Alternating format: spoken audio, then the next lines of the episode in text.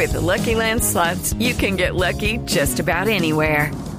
This is your captain speaking. Uh, we've got clear runway and the weather's fine, but we're just going to circle up here a while and uh, get lucky. No, no, nothing like that. It's just these cash prizes add up quick. So I suggest you sit back, keep your tray table upright, and start getting lucky. Play for free at LuckyLandSlots.com. Are you feeling lucky? No purchase necessary. Void where prohibited by law. 18 plus terms and conditions apply. See website for details.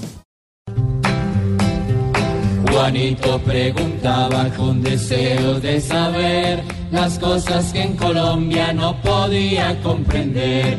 Juanito tiene dudas que queremos aclarar y una buena respuesta de seguro va a encontrar.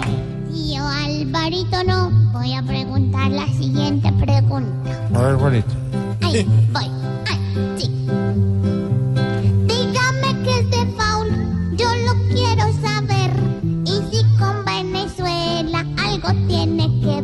¿Dije bien?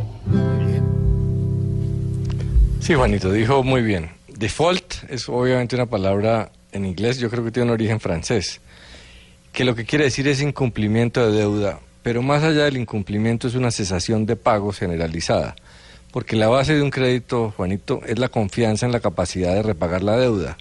Un banco no le presta a quien no cree que le puede pagar. Y una vez se da un incumplimiento, se genera una cesación porque los demás eh, prestamistas asumen que no les van a pagar.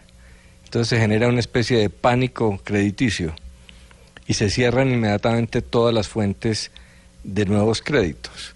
Es usual que los gobiernos y las empresas usen créditos para repagar créditos, especialmente cuando se está en una situación económica mala como Venezuela, eh, que estaba pagando intereses con nuevos créditos.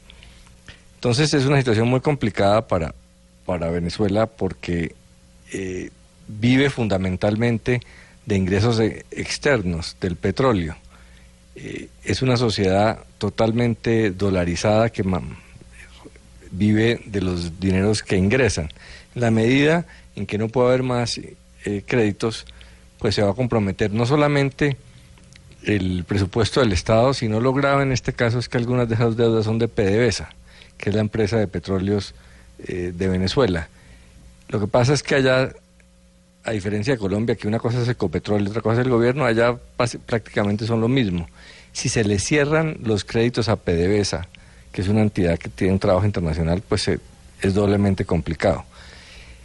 Venezuela venía financiándose especialmente con préstamos de Rusia y China y parece que esos, esos chorros también se están cerrando porque pues cada vez eh, es más difícil la cosa. Lo que han hecho los rusos y los chinos es eh, asegurarse con reservas venezolanas.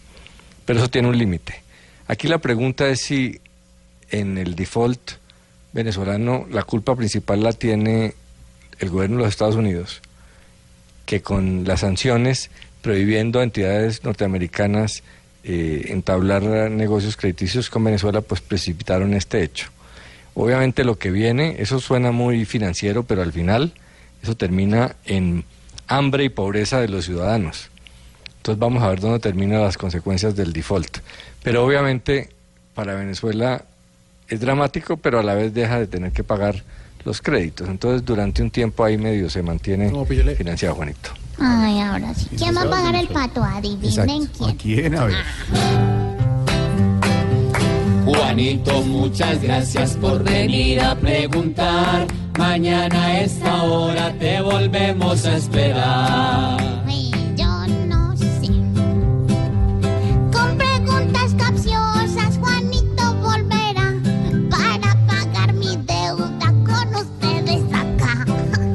Pobre Juanito preguntó siempre buscando explicación. Solo Blue Radio le dará contestación.